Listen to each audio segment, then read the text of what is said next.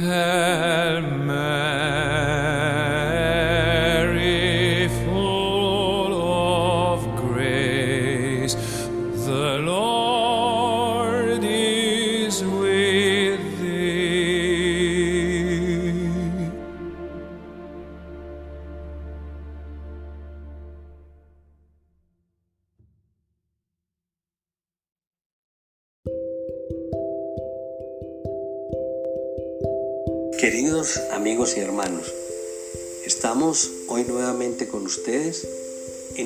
más de nuestro programa Totus Tuus, programa realizado por los apóstoles de los dos corazones en Guatemala.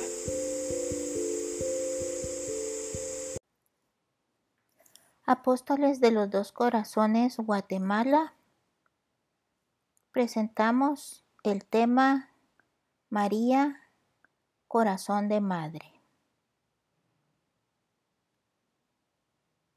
María, Madre de Dios. A los cristianos del siglo V les resultaba familiar la palabra Teotocos, que significa Madre de Dios el patriarca de Constantinopla, Nestorio, del año 428, afirmaba que Cristo era un sujeto humano unido pero distinto al verbo, un hombre extraordinario pero no un verdadero Dios. La Virgen sería entonces Madre de Cristo, pero no Madre de Dios.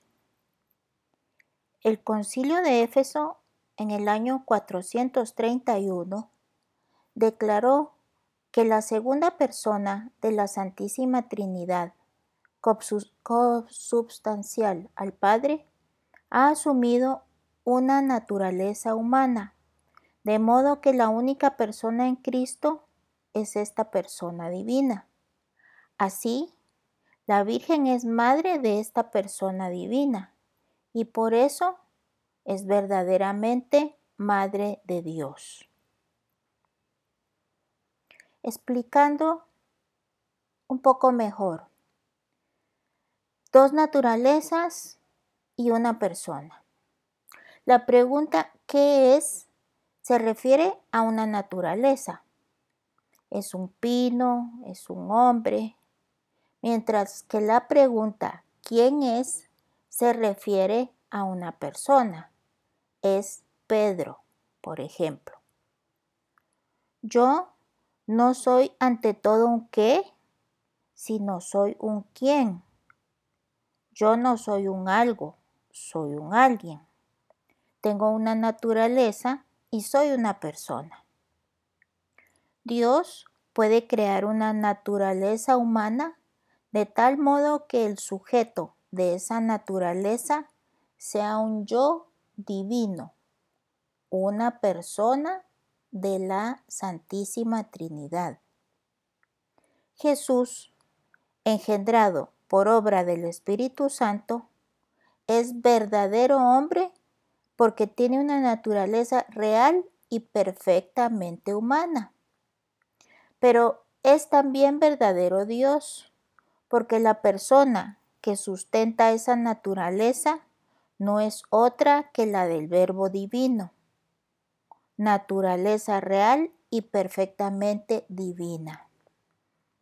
Es por esto que en Jesús existen dos naturalezas y una persona, naturaleza humana y divina, y una única persona que es Jesucristo. justa y verdaderamente se llama María, Madre de Dios, por haber engendrado una persona de naturaleza humana. Pero también dijimos de naturaleza divina.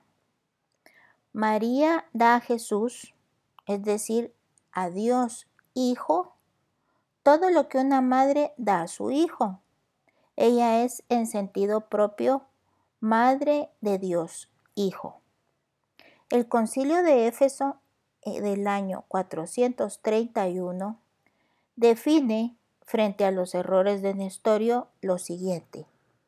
La Santa Virgen es Madre de Dios, pues dio a luz carnalmente al Verbo de Dios hecho carne. El concilio de Calcedonia del año 451 añade que no puede llamarse a la Virgen María, Madre de Dios, en un sentido figurado, sino que hay que afirmarlo en un sentido propio y literal. En el Antiguo Testamento hay alusiones al misterio de la maternidad divina de María. Preanuncios de María son Eva, Madre de los Vivientes, Sara, Judith, Débora, Ruth, Esther, entre otras.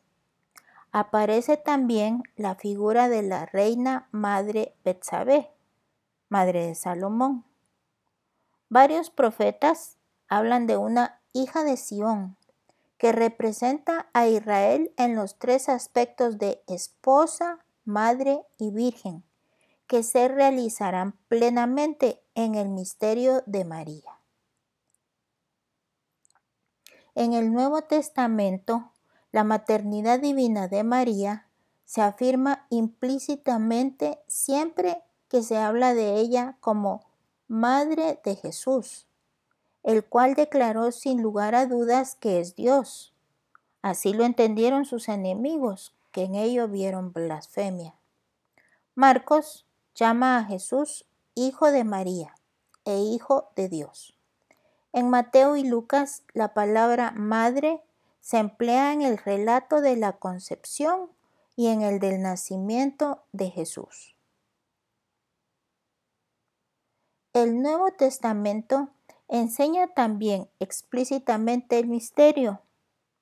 El ángel dice a María, el Espíritu Santo vendrá sobre ti y la virtud del Altísimo te cubrirá con su sombra y por eso el Hijo engendrado será santo, será llamado Hijo de Dios. Se llamará Emanuel, Dios con nosotros.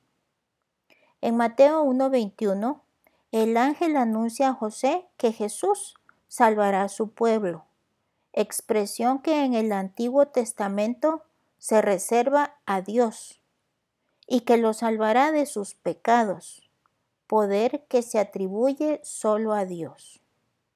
En Lucas 1.43, Isabel llama a María la madre de mi Señor.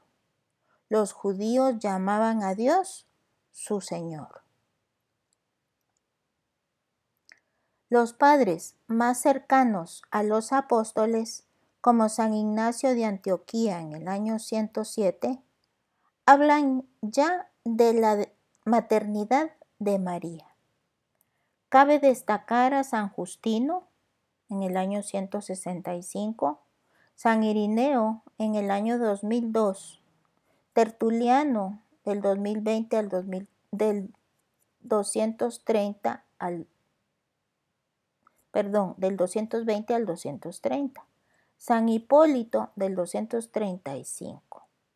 O sea, de los primeros siglos del cristianismo, del año 165 al año 235. Los padres primeros de la iglesia. Orígenes del año 253 es el primero que nos da noticia de la fórmula Teotocos, que vimos significa Madre de Dios. Se encuentra luego en autores tan importantes como San Atanasio, San Dídimo, San Gregorio de Niza, San Cirilo de Jerusalén, San Epifanio de Salamina, San Juan Damasceno. El término latino equivalente se encuentra en San Ambrosio, San Jerónimo y otros. Santo Tomás nos dice, por el hecho de ser Madre de Dios, María tiene una dignidad en cierto modo infinita, a causa del bien infinito que es Dios, su Hijo. No puede imaginarse una dignidad mayor como no puede imaginarse una cosa mayor que Dios. Ella es la única que junto con Dios Padre puede decir al Hijo de Dios, tú eres mi Hijo. No se puede considerar a la Virgen revestida de una dignidad divina, pero más que ella, solo Dios. Maternidad divina. El dogma de la maternidad divina comprende dos verdades.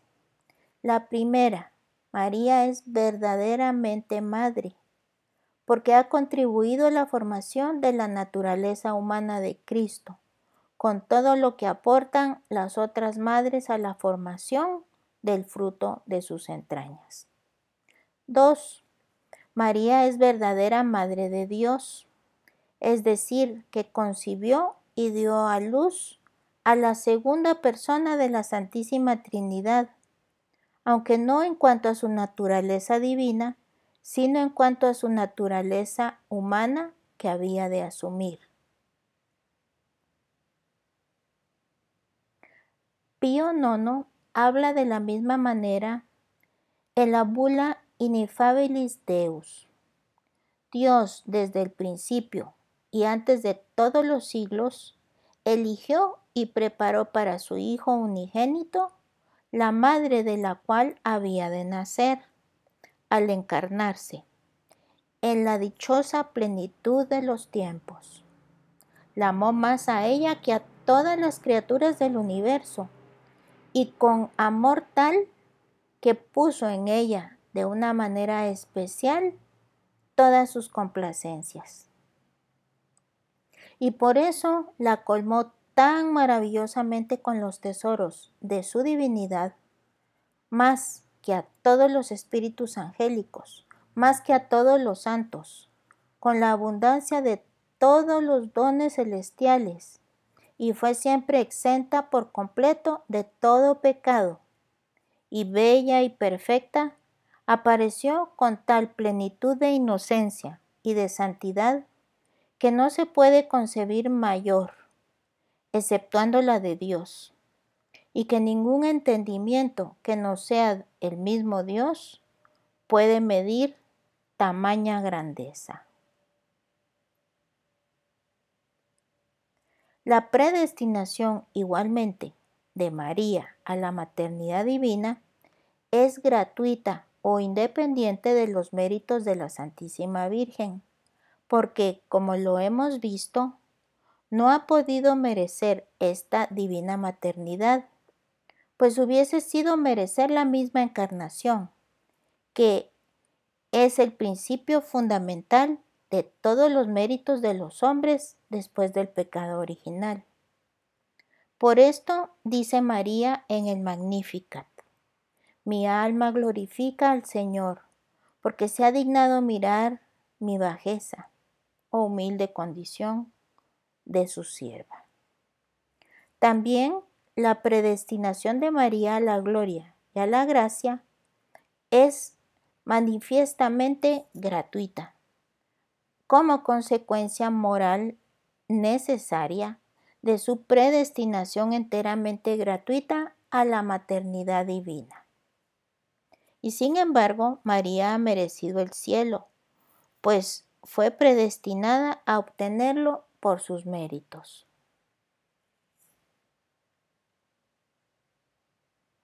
en el orden hipostático.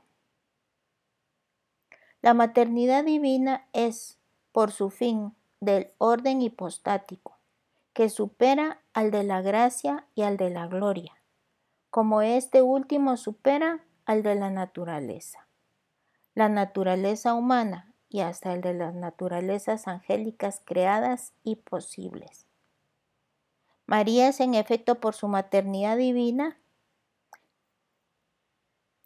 verdadera Madre de Dios y tiene una relación real con el Verbo de Dios hecho carne. Esta relación se termina en la persona increada del Verbo encarnado, pues es la madre de Jesús que es Dios. La maternidad divina no termina solo en la humanidad de Jesús, sino en el mismo Jesús. Recordemos que el orden hipostático es la unión en el momento de la concepción de Jesús en el seno de María de ambas naturalezas, divina y humana. Y es el orden que implica la relación más superior a ninguna de todas las relaciones que un ser humano puede tener con Dios. Y de este orden es la maternidad divina. La maternidad divina de la Santísima Virgen establece un parentesco de naturaleza, una relación de consanguinidad con Jesucristo y de afinidad con toda la Santísima Trinidad. La filiación adoptiva no obliga tan estrictamente a Dios para con nosotros.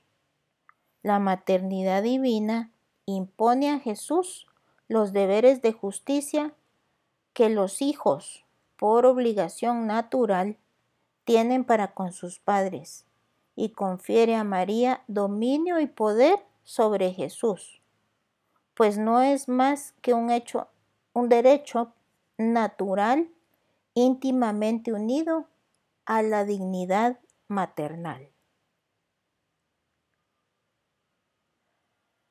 La maternidad divina, por consiguiente, supera a todas las gracias o carismas como lo son la profecía, el conocimiento de los secretos de los corazones, el don de milagros o de lenguas, porque estos dones o cualquier otro que se nos pueda ocurrir son externos, en cierto modo son inferiores a la gracia santificante. Notemos también que la maternidad divina es inconmovible, no se pierde, nunca, jamás.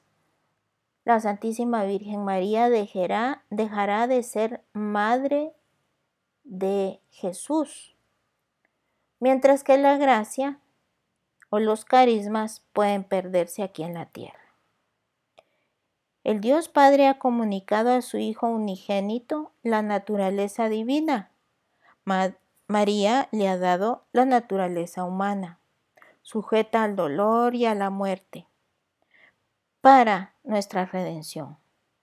Pero es el mismo Hijo único, la misma persona, y esto constituye toda la grandeza de la maternidad de María. La maternidad divina exige una amistad íntima con Dios. Es una ley natural y un mandamiento que la madre ame a su hijo y que éste ame a su madre.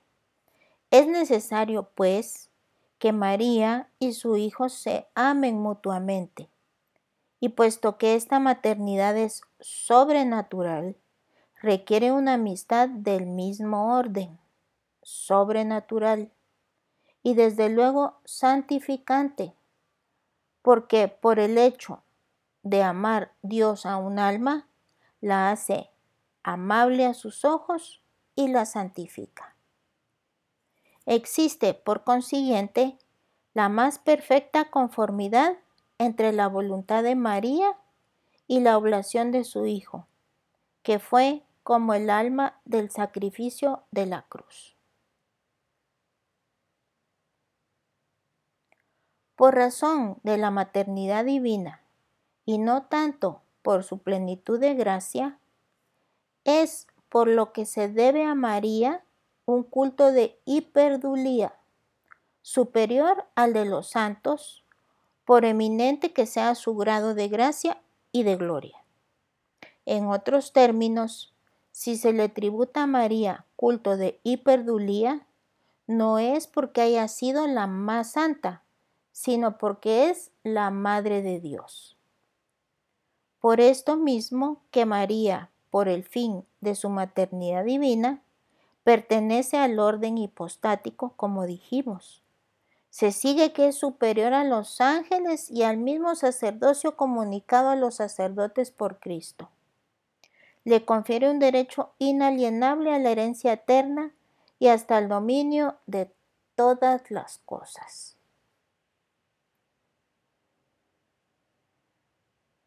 Verdadera madre y verdadero hijo.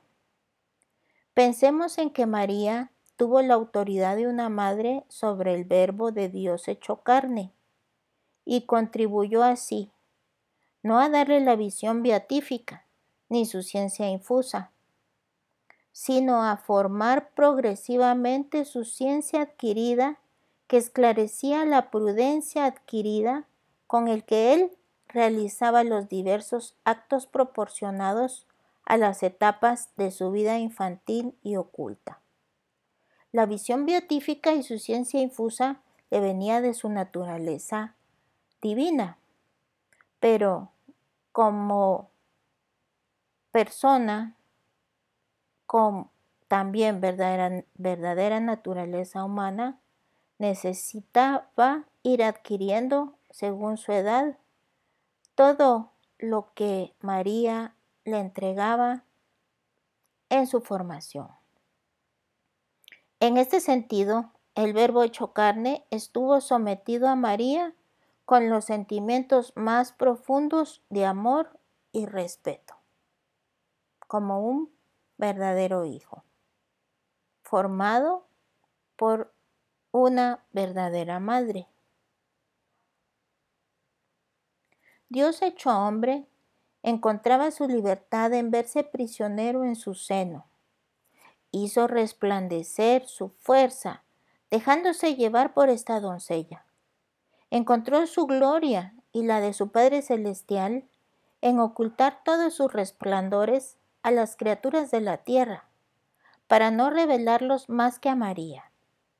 Ha cifrado su independencia y su majestad en depender de esta amante virgen, en su nacimiento, en su presentación al templo, en su vida oculta de 30 años, hasta en su muerte, a la que debía asistir para ofrecer con ella un mismo sacrificio, y para ser inmolado a su Padre Eterno por su consentimiento, como en otro tiempo Isaac, por el consentimiento de Abraham, a la voluntad de Dios. Ella fue la que lo amamantó, lo alimentó y lo conservó, lo educó, y también lo sacrificó por nosotros. Y finalmente, nuestro Señor es todavía en el cielo, tan hijo de María como lo fue en la tierra. Esta hermosísima descripción es realizada por San Luis de Montfort en su libro El Tratado de la verdadera devoción a María. La bienaventurada Virgen María fue, entre todas las criaturas, la más cercana a Cristo según la humanidad, puesto que de ella recibió su naturaleza humana. María debió, pues, obtener en el momento de la encarnación un aumento de la plenitud de la gracia. El amor recíproco del Hijo por su madre y de la madre hacia su Hijo confirma lo que acabamos de decir. La gracia es efectivamente el fruto del amor activo de Dios hacia la criatura que Él llama a participar aquí en la tierra, cada vez más de su vida íntima, antes de comunicarle el florecimiento de la vida eterna. Ahora bien, si el Verbo ama a todos los hombres por los cuales se dispone a dar su sangre, si ama especialmente a los elegidos, y entre estos a los apóstoles, a los que va a elegir como ministros suyos, y a los santos que irá llamando en el transcurso de los siglos a su gran intimidad con Él, ama todavía muchísimo más a su madre, que le va a estar mucho más unida que nadie en la regeneración de las almas. Jesús, en cuanto a Dios, ama a María con un amor especialísimo que produce en ella una superabundancia de vida divina capaz de desbordar sobre todas las demás almas. Este doble amor de Jesús, como Dios y como hombre, para con su Santa Madre, lejos de hallar en ella ningún obstáculo, encuentra desde esta vida la más perfecta correspondencia al amor maternal que María tiene por él. Desde luego, se derramaba en ella con una medida que no sabemos nosotros apreciar y que superará considerablemente a la que gozan sobre la tierra los mayores santos, llegados a la cumbre de la vida unitiva con Dios. Si las madres muchas veces son capaces de un amor heroico y de los mayores sacrificios para con sus hijos, expuestos a grandes sufrimientos, cuánto más lo sería María para con su Hijo único, al que amaba con un corazón de Virgen Madre, el más tierno y puro que existió jamás, y al que amaba también como a su Dios.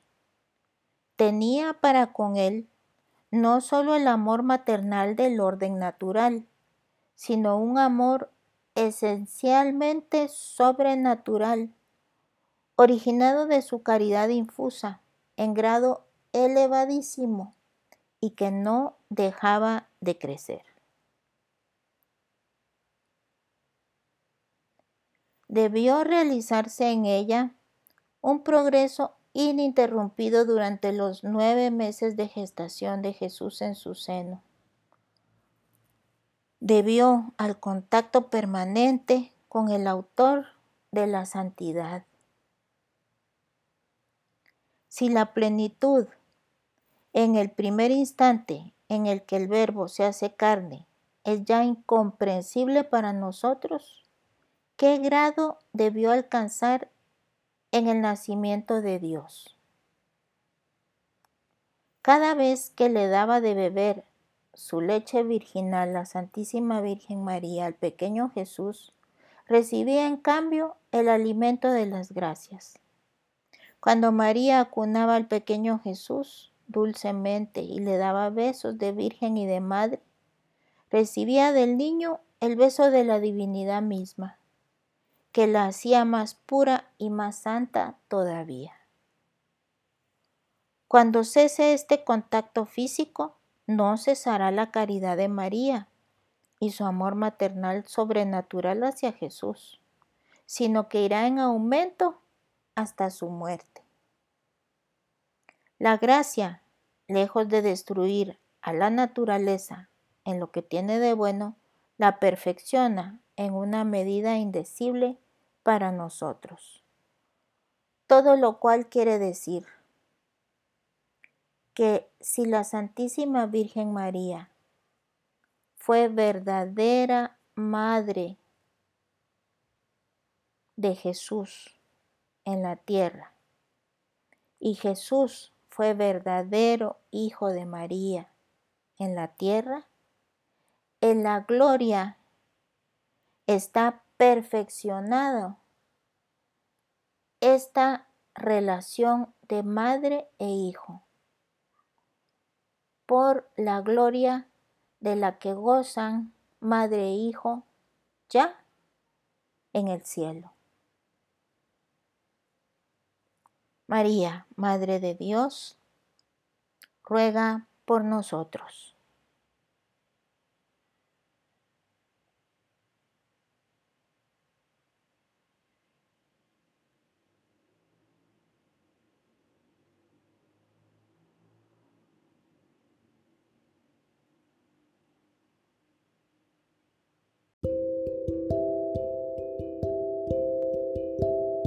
Terminamos entonces en el día de hoy con nuestro programa Totus Tus, programa realizado por los apóstoles de los dos corazones en Guatemala.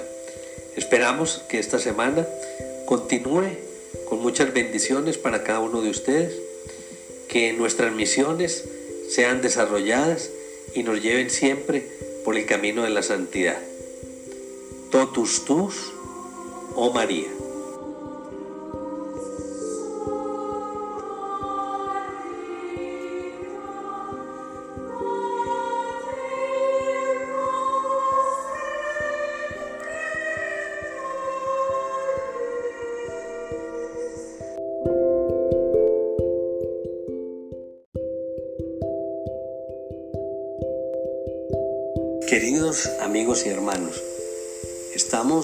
Nuevamente con ustedes en una edición más de nuestro programa Totus Tuus, programa realizado por los apóstoles de los dos corazones en Guatemala.